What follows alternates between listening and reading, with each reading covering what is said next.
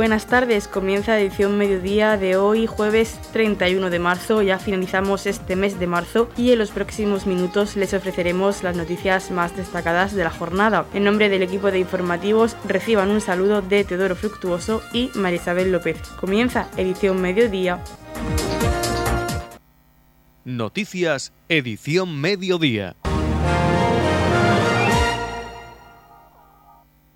Se ha presentado en el hall del Ayuntamiento de Torrepacheco la quinta edición del Carnaval de Torrepacheco 2022. Yolanda Castaño, concejal de festejos, ha sido la encargada. A continuación la escuchamos. Presentar el quinto concurso de Carnaval 2022, que tendrá lugar este sábado a partir de las seis y media en las calles de, de Torrepacheco.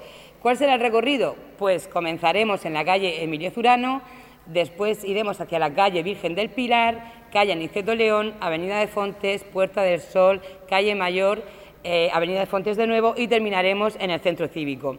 Como les decía, comenzará este desfile a las seis y media, mm, más o menos durará de tres horas y media a cuatro, así que váyanse preparados con su merienda, con su abrigo para disfrutarlo de una forma muy cómoda.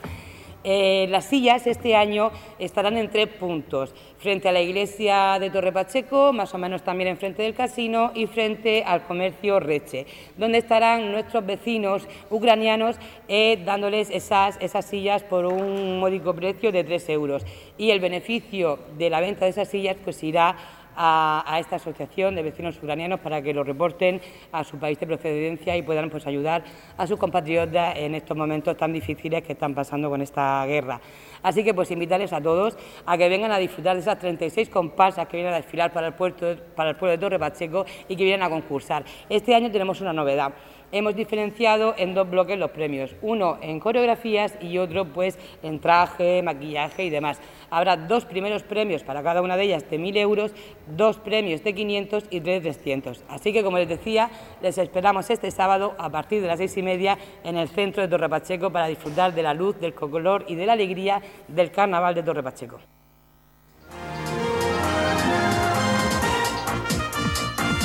Edición Mediodía el pulso diario de la actualidad local.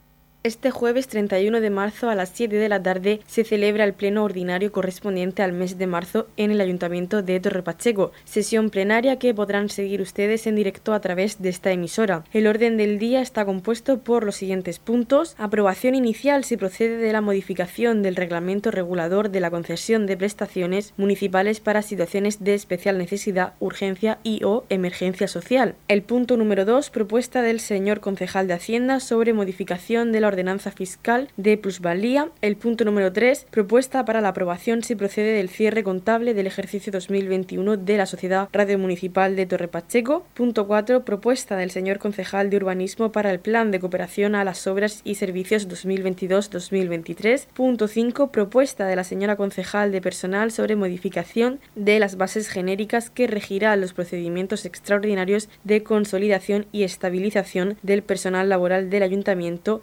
expediente 2022 raya 290S. Punto número 6. Propuesta de la señora concejal de personal para la transformación de una plaza vacante de auxiliar administrativo en una plaza de administrativo. Escala Administración General y correlativa transformación de un puesto de auxiliar administrativo en un puesto de administrativo. Expediente 2022 raya 84T. Punto número 7. Propuesta de la señora concejal de personal para la creación de seis plazas más de auxiliar administrativo y una plaza de administrativo y los correlativos puestos. Expediente 2022 raya 820Q. El punto 8. Propuesta de la señora concejal de personal para la creación de varias plazas y sus correlativos puestos para su inclusión en el procedimiento extraordinario de estabilización de empleo temporal del Ayuntamiento. Expediente 2022 barra 86W. El punto número 9. Propuesta del Partido Popular para instar al Gobierno a paralizar el desmantelamiento de la patrulla del Seprona en Torre Pacheco. El punto número 10, propuesta conjunta del Grupo Independiente y la concejal no adscrita para una mayor dotación de la Guardia Civil en Torre Pacheco. El punto número 11,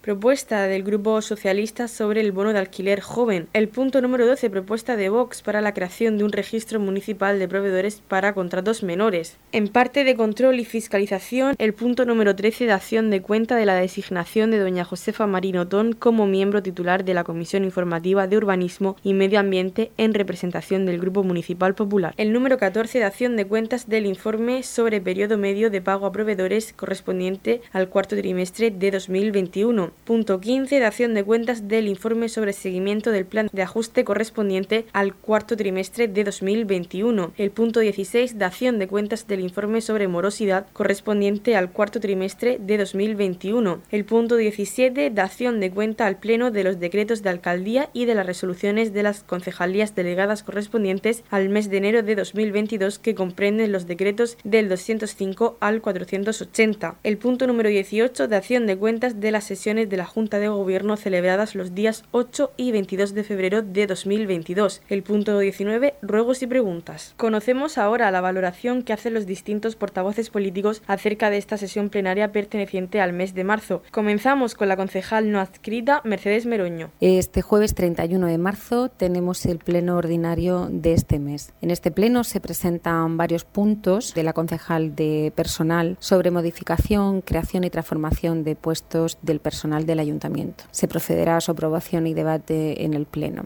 El concejal de Hacienda presenta una modificación de la ordenanza fiscal con referente a la plusvalía. Hay una moción a la que me he adherido por su urgencia y necesidad, que es la petición al Gobierno de España para una mayor dotación de la Guardia Civil en Torre Pacheco. Esta petición es una demanda de tiempo por lo importante que es avanzar en temas de seguridad en nuestro municipio. Presento a este pleno varios ruegos y preguntas sobre las luminarias de la primera fase de la pista de atletismo, ya que los usuarios están entrenando a oscuras y es de necesidad imperiosa su instalación. También el estado de las cubiertas de los pabellones municipales de Roldán y Torrepacheco, por presentar goteras que han llevado a suspender entrenamientos y partidos a causa de las mismas. Y por último, presento también un ruego por el estado de las instalaciones del campo de fútbol de Cipreses en Balsicas. Petición también también que he llevado en varias ocasiones, ya que tiene un déficit de mantenimiento. El deporte en nuestro municipio es de alto nivel y sus instalaciones deben estar a la altura. Les invito desde aquí a presenciar el pleno en directo en el ayuntamiento este jueves a las 7 de la tarde o bien seguirlo por esta emisora de radio. Y sin más, reciban un saludo. Es el turno ahora de Paloma Vaz, portavoz del Partido Popular. Decirles que en el pleno ordinario del 31 de marzo llevamos una moción para que no se desmantele la patrulla del Seprona en Torre Pacheco, pedirle al gobierno que no lo haga. Esta patrulla está formada por cuatro agentes y un cabo. Se centralizará este servicio desde Cartagena, como va a ocurrir en otros tres municipios de la región de Murcia. Nosotros tuvimos una reunión con la Asociación Unificada de la Guardia Civil el viernes 18 de marzo y una diputada y dos senadores del Partido Popular por la región de Murcia. A raíz de esta información que se nos trasladó, presentamos ese mismo día, viernes, una moción instando al gobierno de Pedro Sánchez y a su delegado en Murcia, José Vélez, para que no desmantelara esa patrulla, incluso que aumentara la dotación eh, de efectivos personales y materiales del SEPRONA en Torre Pacheco y en general dotar además medios a la Guardia Civil y más efectivos en Torre Pacheco, más personal. Esta moción fue publicada en nuestras redes sociales con fotografías de esa reunión, se hizo una nota de prensa, tanto la moción como la nota de prensa fue publicada en la radio municipal y en las redes sociales y en los informativos. Además se publicó en las redes sociales del canal 1 Televisión Mar Menor y en los informativos del 22 de marzo. ¿Cuál es nuestra sorpresa? Cuando el Partido Independiente, días después, presenta una moción copiada íntegramente en la parte de lo que pedimos y suprime toda referencia pues, al presidente del gobierno socialista, Pedro Sánchez. Ya saben ustedes que gobiernan con el Partido Socialista y toda referencia a José Vélez. Como si el gobierno no fuera Pedro Sánchez, el Partido Socialista y Partido Comunista y otros partidos radicales, independentistas y proetarras. Bueno, esta referencia al gobierno de Sánchez o José Vélez se suprime, se nos pide que retiremos nuestra moción para que no haya ninguna referencia política y poder unirse a nuestra moción, aunque luego se pidió por su portavoz a nuestra concejal que eh, se retirara nuestra moción y nos adhiriéramos a la suya para que no tuviera referencias políticas.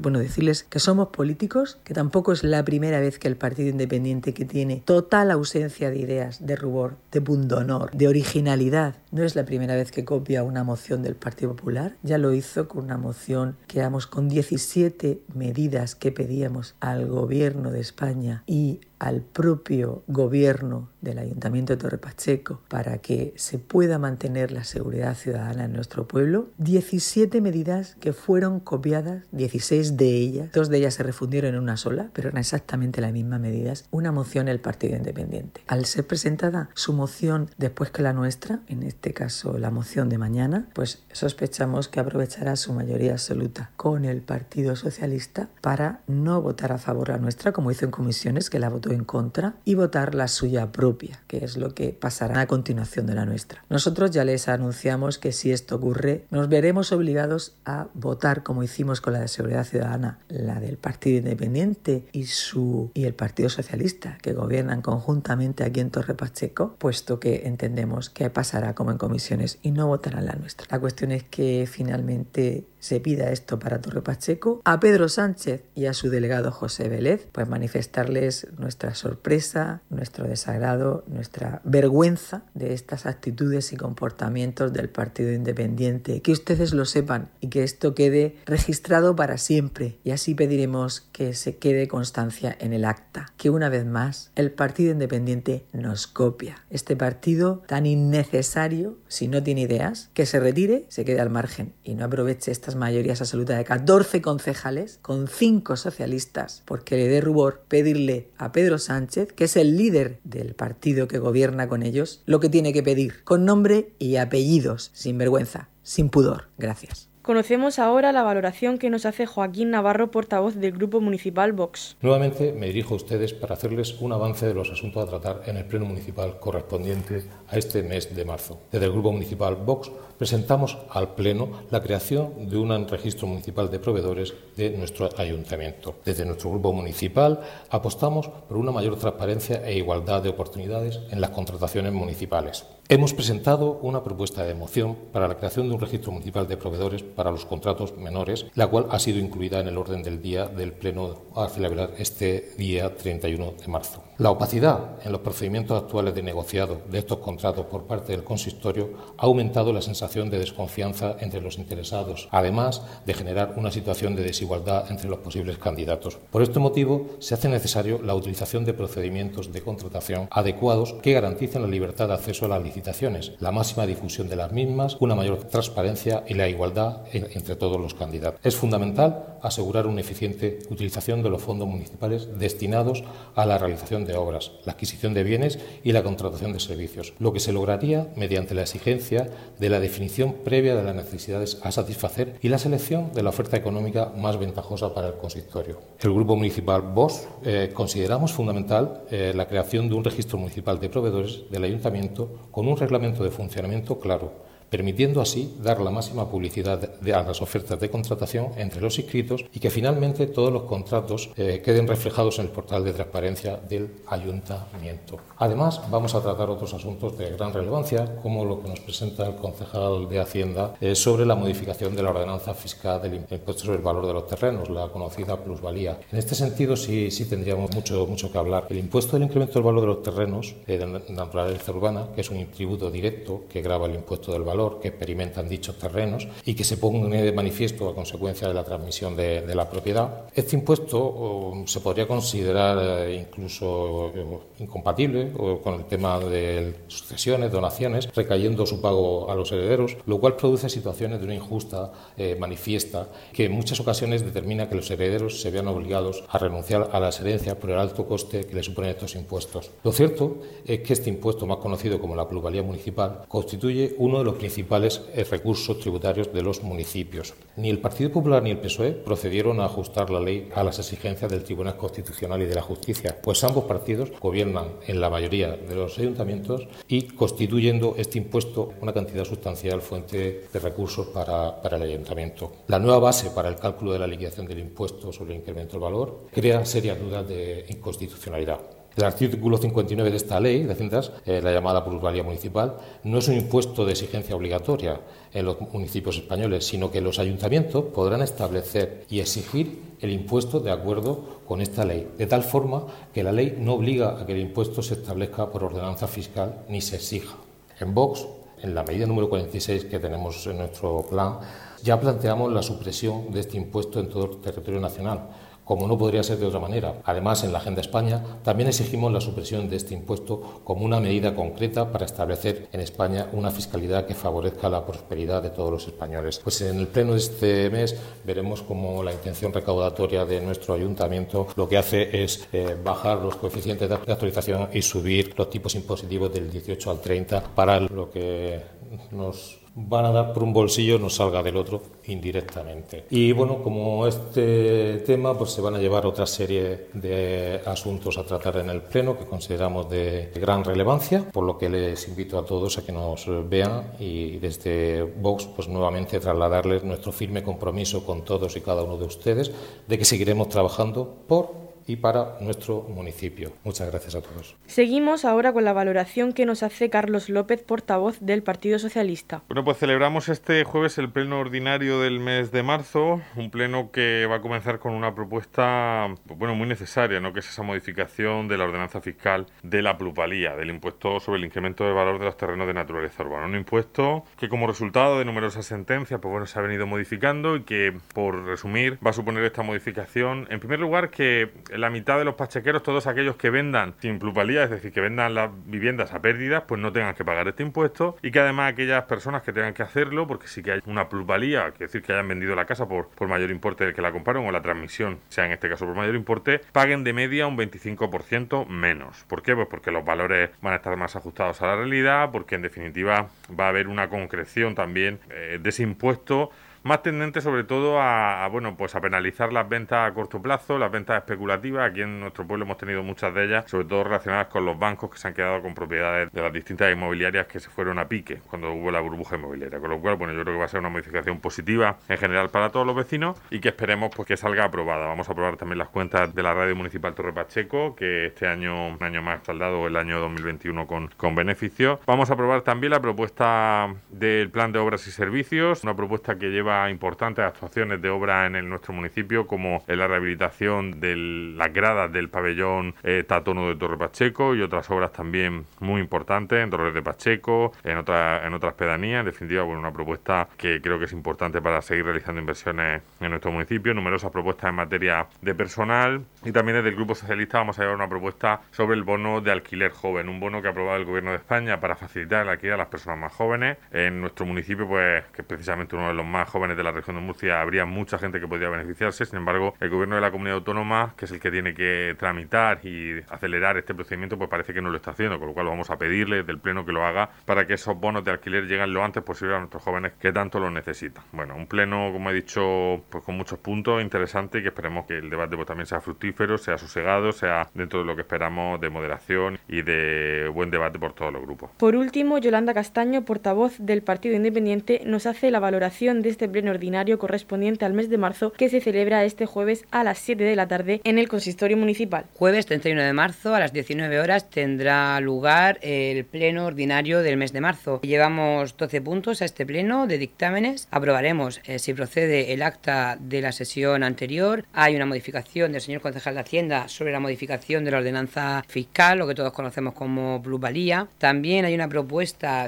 del cierre contable del ejercicio 2021 de la radio municipal de Torre Pacheco Que cada año pues tiene que pasar esta aprobación por pleno. Hay varias propuestas de la concejal de personal sobre consolidación, estabilización de puestos de trabajo, transformaciones de plazas, también creación de plazas nuevas y procedimiento extraordinario de estabilización de empleo temporal en el Ayuntamiento de Torre Pacheco. El concejal de urbanismo también lleva el plan de cooperación de obras y servicios, lo que es conocido por todos como POST 2022-2023. En ello pues sabemos que son muchísimas las obras que son necesarias en el municipio de Torre Pacheco, pero bueno, hemos ido cogiendo de las, de las más urgentes que esperemos que también pues sea aprobado. Y luego como partido independiente llevamos una propuesta sobre la mayor dotación de Guardia Civil en Torre Pacheco. Nos han llegado noticias que van a centralizar el SEPRONA en Cartagena. Parece ser que es algo por ser más, más efectivos, pero lo que necesitamos en Torre Pacheco, y lo llevamos reivindicando muchísimo tiempo desde el Partido Independiente de Torre Pacheco, es que se dote a esta compañía del personal necesario. Hubo ya hace tiempo, eh, pues no se reponían eh, las plazas de Guardia Civil aquí en Torre Pacheco y en toda España y eso pues poco a poco ha ido degenerando en que cada vez tenemos menos efectivos. Entonces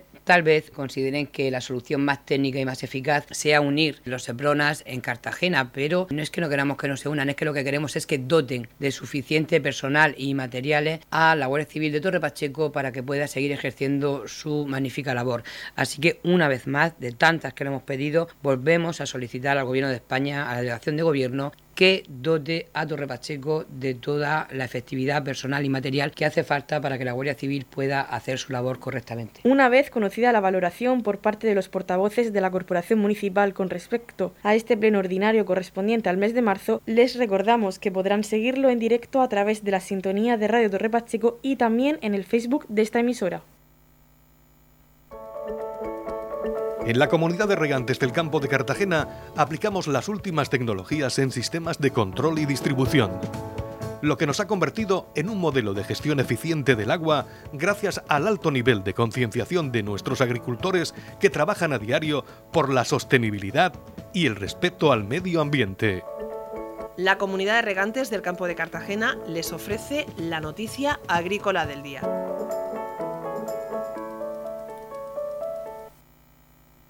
La apuesta por la economía circular y la sostenibilidad fue valorada por el consejero de Agua, Agricultura, Ganadería, Pesca y Medio Ambiente, Antonio Luengo, durante su visita a las bodegas Juan Gil de Jumilla. Al respecto, el titular de Agricultura destacó que construyeron sus instalaciones en 2002 con sistemas de alta eficiencia energética para la época y que en la nueva bodega de 2015 han conseguido un 100% de autosuficiencia, sistemas de depuración por evaporación y la valorización absoluta de los residuos de sus procesos. Son decisiones vitales a la hora de luchar contra el cambio climático y de presentar unos productos en los mercados con las máximas garantías de calidad y respeto medioambiental en todo el proceso productivo, lo que es una garantía de competitividad. Así lo aseguró el consejero de Agricultura, Antonio Luengo. Tenemos un parque de bodegas muy importante en la región de Murcia, los cuales están trabajando no solamente con las características organolépticas de la uva, que se recolecta, sino también gracias a la experiencia y a la tecnificación que están implementando dentro de diferentes instalaciones. Hoy estamos en una de esas bodegas pioneras a nivel nacional e internacional, bodegas de Juan Gil, una bodega la cual lleva muchos años invirtiendo cantidades muy elevadas de dinero para poder aplicar las mejores técnicas disponibles, es decir, aplicar los mejores desarrollos tecnológicos para hacer más eficiente si cabe lo que es la producción de vino y por supuesto también para mejorar la calidad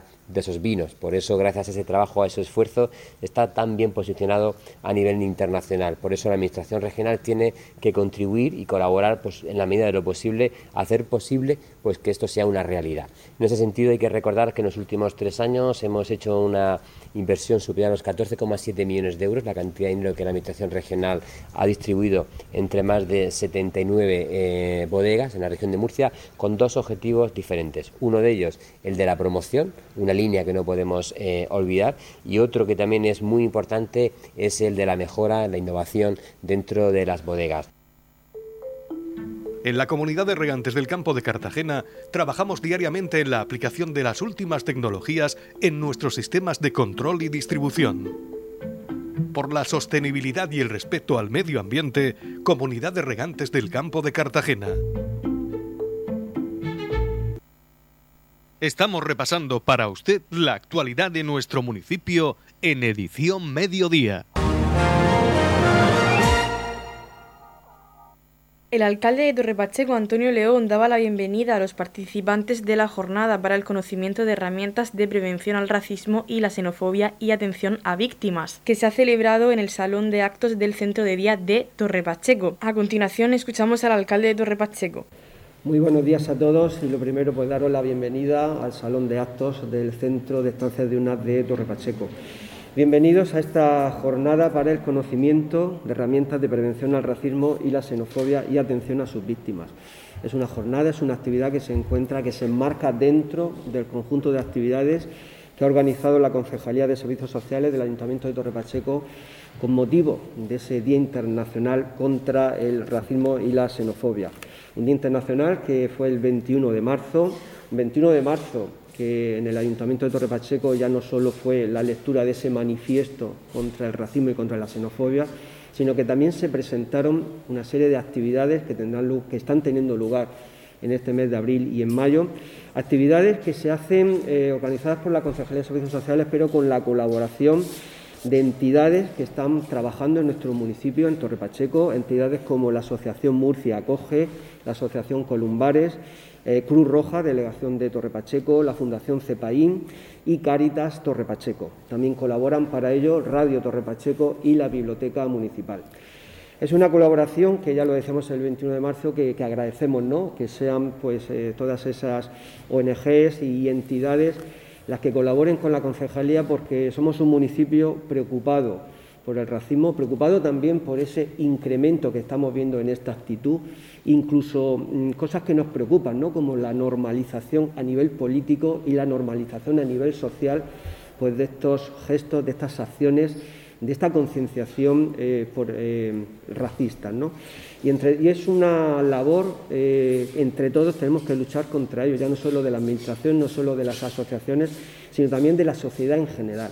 Por eso estas eh, actividades que se han organizado pues, van dirigidas a profesionales, eh, pero también a todo el público en general, porque la sociedad se tiene que concienciar contra este problema que tristemente pues estamos viendo que se está incrementando, pero que entre todos pues tenemos que, luchar contra ello. Y para luchar contra ello, qué mejor hacerlo desde la profesionalidad, desde la formación y, como decía, eh, todas esas actividades eh, municipales se han hecho en colaboración. Son mm, eh, acciones, jornadas, proyecciones de cine, charlas, coloquios, debates. Y lo que hoy nos trae aquí, que es, esta, que es esta jornada, se realiza gracias a la Fundación CEPAIN, Acción Integral con Inmigrantes. Y para ello tenemos a los, a los técnicos de CEPAIN que os, voy, que os voy a presentar.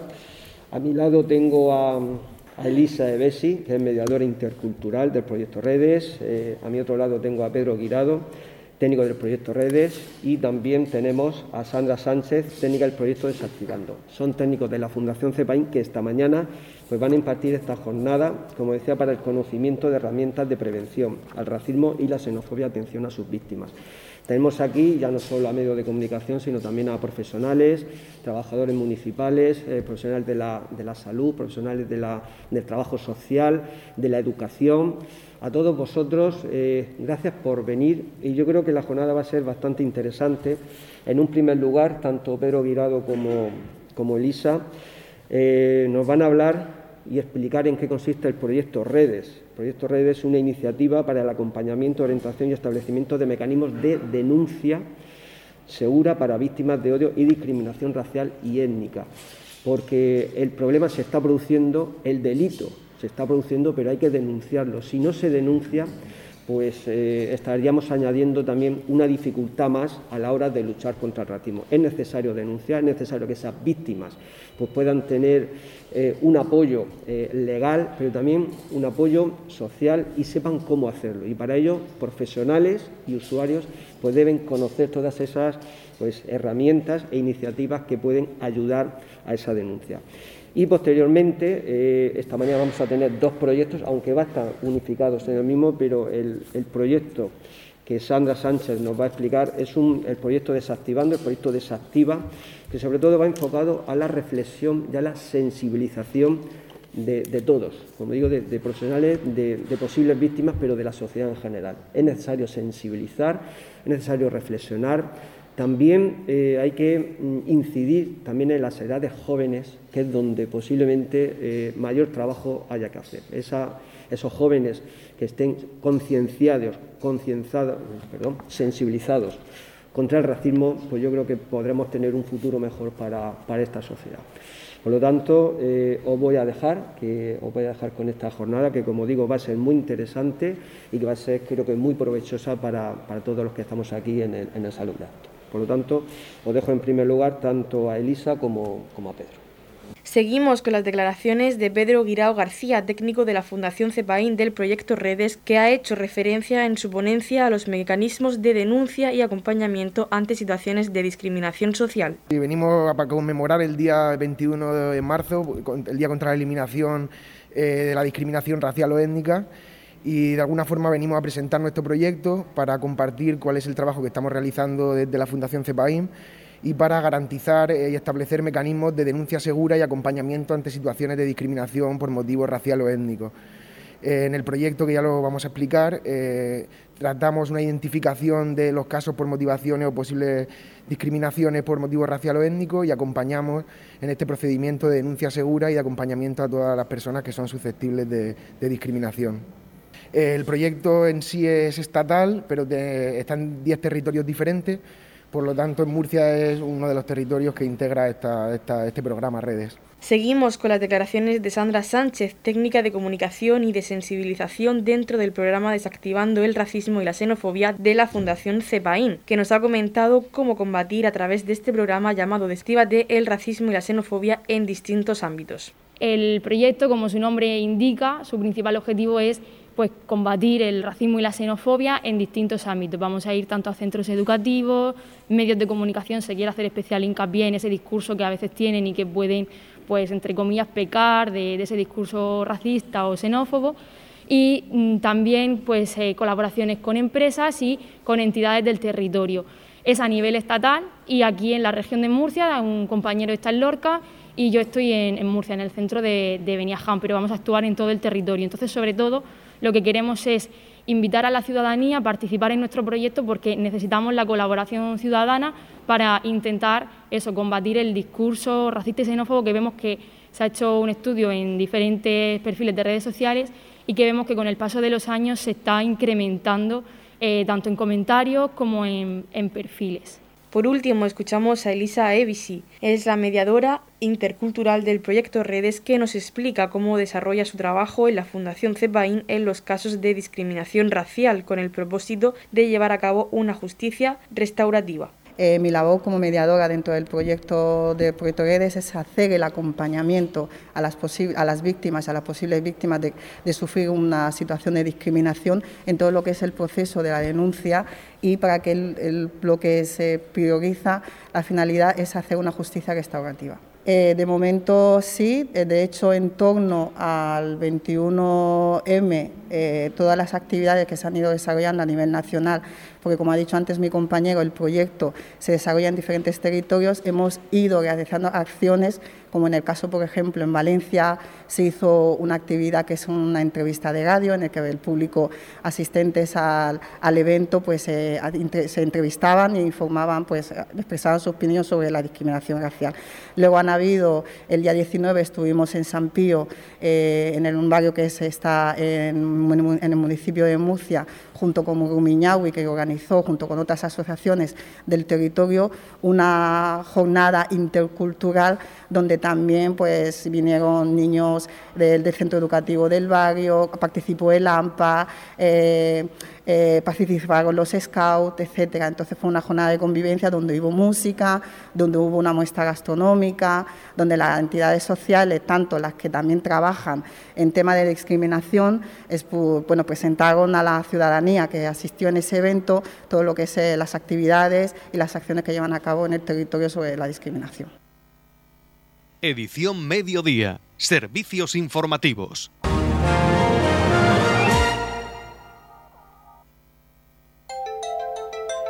En la comunidad de regantes del campo de Cartagena aplicamos los últimos avances en innovación y desarrollo al servicio de una agricultura de regadío eficiente y respetuosa con nuestro entorno. Por la sostenibilidad y el respeto al medio ambiente, Comunidad de Regantes del Campo de Cartagena. La Comunidad de Regantes del Campo de Cartagena les ofrece la información del tiempo.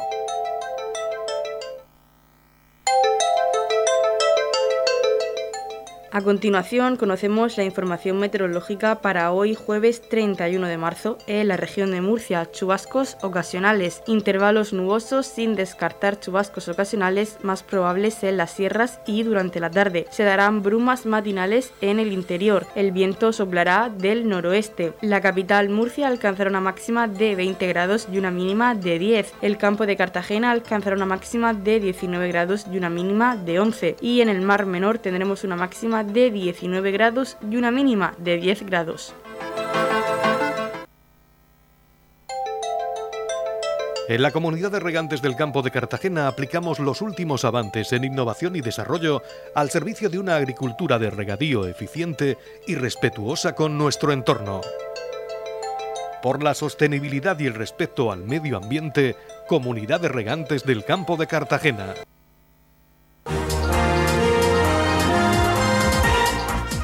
Hasta aquí lo más destacado de la información local y recuerden que edición mediodía lo pueden volver a escuchar en los podcasts de esta emisora que pueden encontrar en el Facebook de Radio Torre Pacheco y también tienen información actualizada en nuestra página web radiotorrepacheco.es. Les recordamos que hoy no emitiremos informativo de tarde porque se celebra el pleno ordinario del Ayuntamiento de Torre Pacheco y que podrán escuchar en directo en esta emisora a partir de las 7 de la tarde. Volvemos con más noticias mañana viernes 1 de abril a a partir de las 9 con Diario de la Mañana, donde les contaremos lo más destacado de la información local. Les deseamos que pasen muy buena tarde.